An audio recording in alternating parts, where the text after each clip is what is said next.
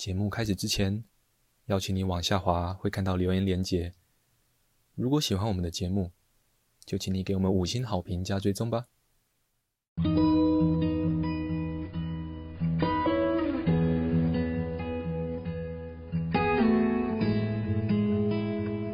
我们是华人正念检查中心，欢迎收听正念好给力。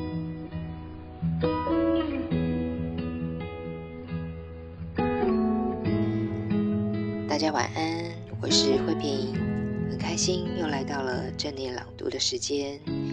今天想跟大家分享的文章是静坐时很多念头怎么办？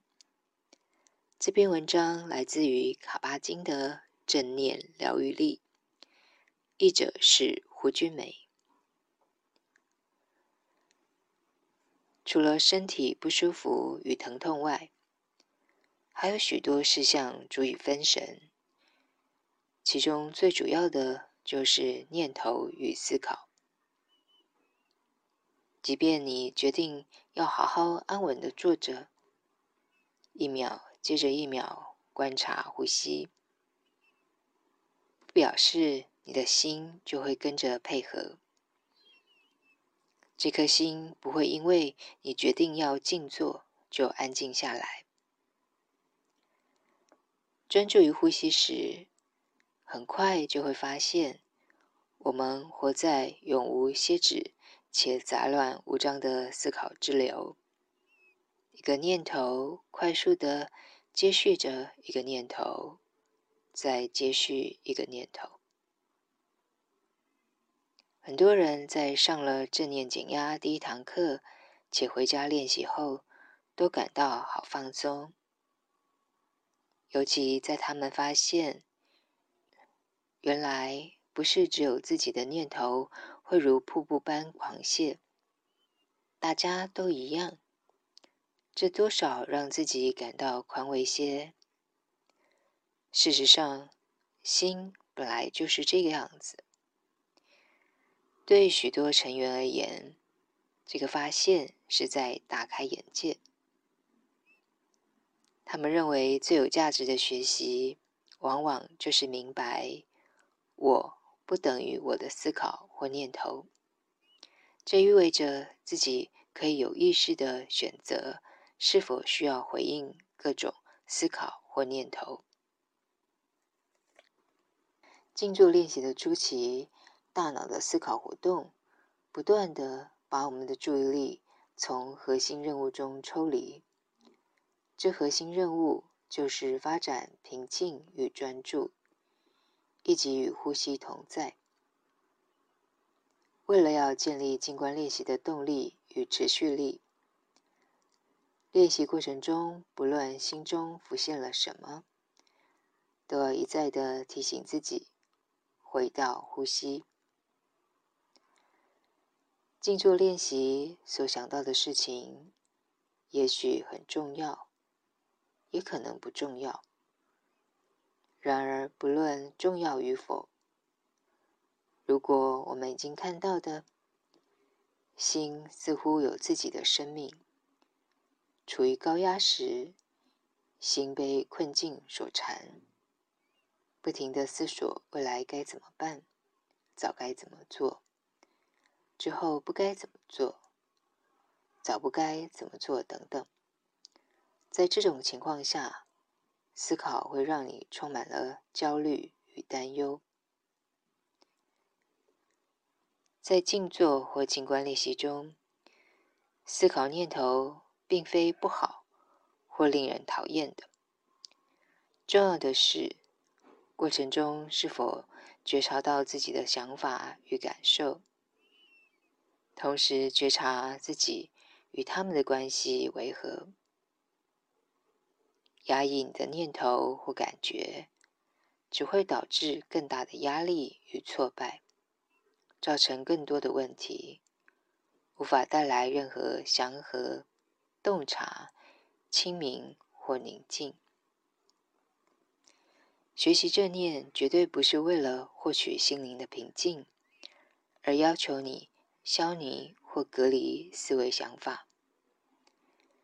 当念头、情绪如瀑布狂泻时，我们不需要试图停止，只要提供空间，观察他们，明白这只是念头、情绪，然后放下。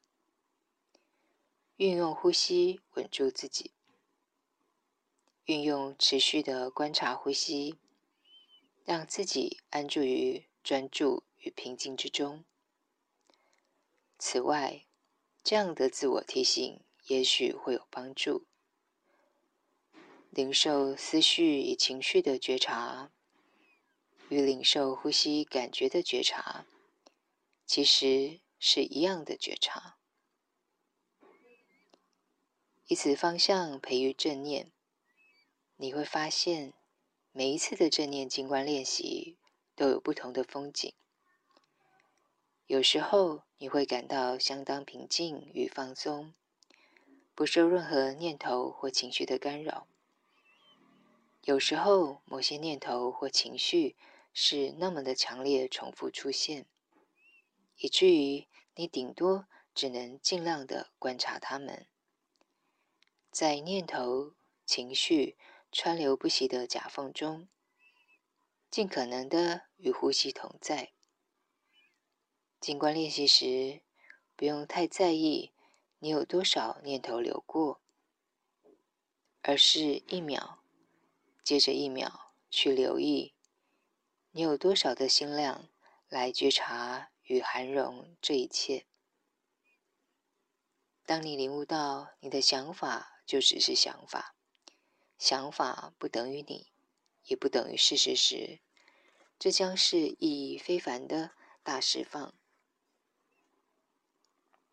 因此，单纯的明白想法就只是想法，并可以让你从扭曲的事实中释放，为生活带来更辽阔的视野，也会觉得更容易处理事情。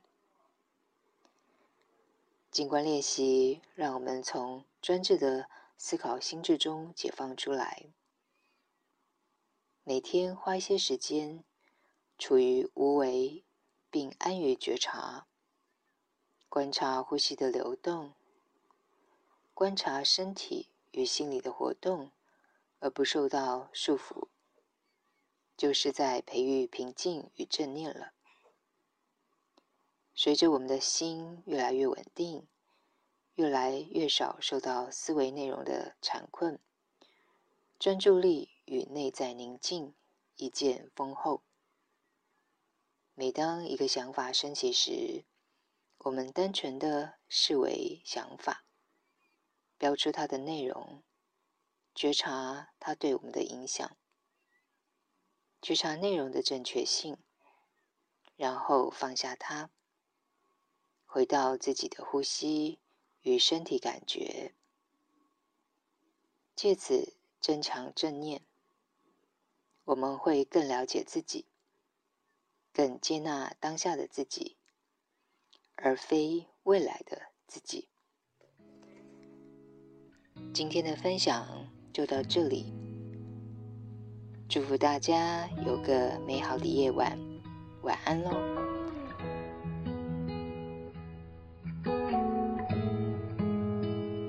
感谢你的收听，如果喜欢我们的节目，欢迎你留言加上分享。你的回馈是我们推广正念的力量来源，敬请期待下一次的精彩内容喽。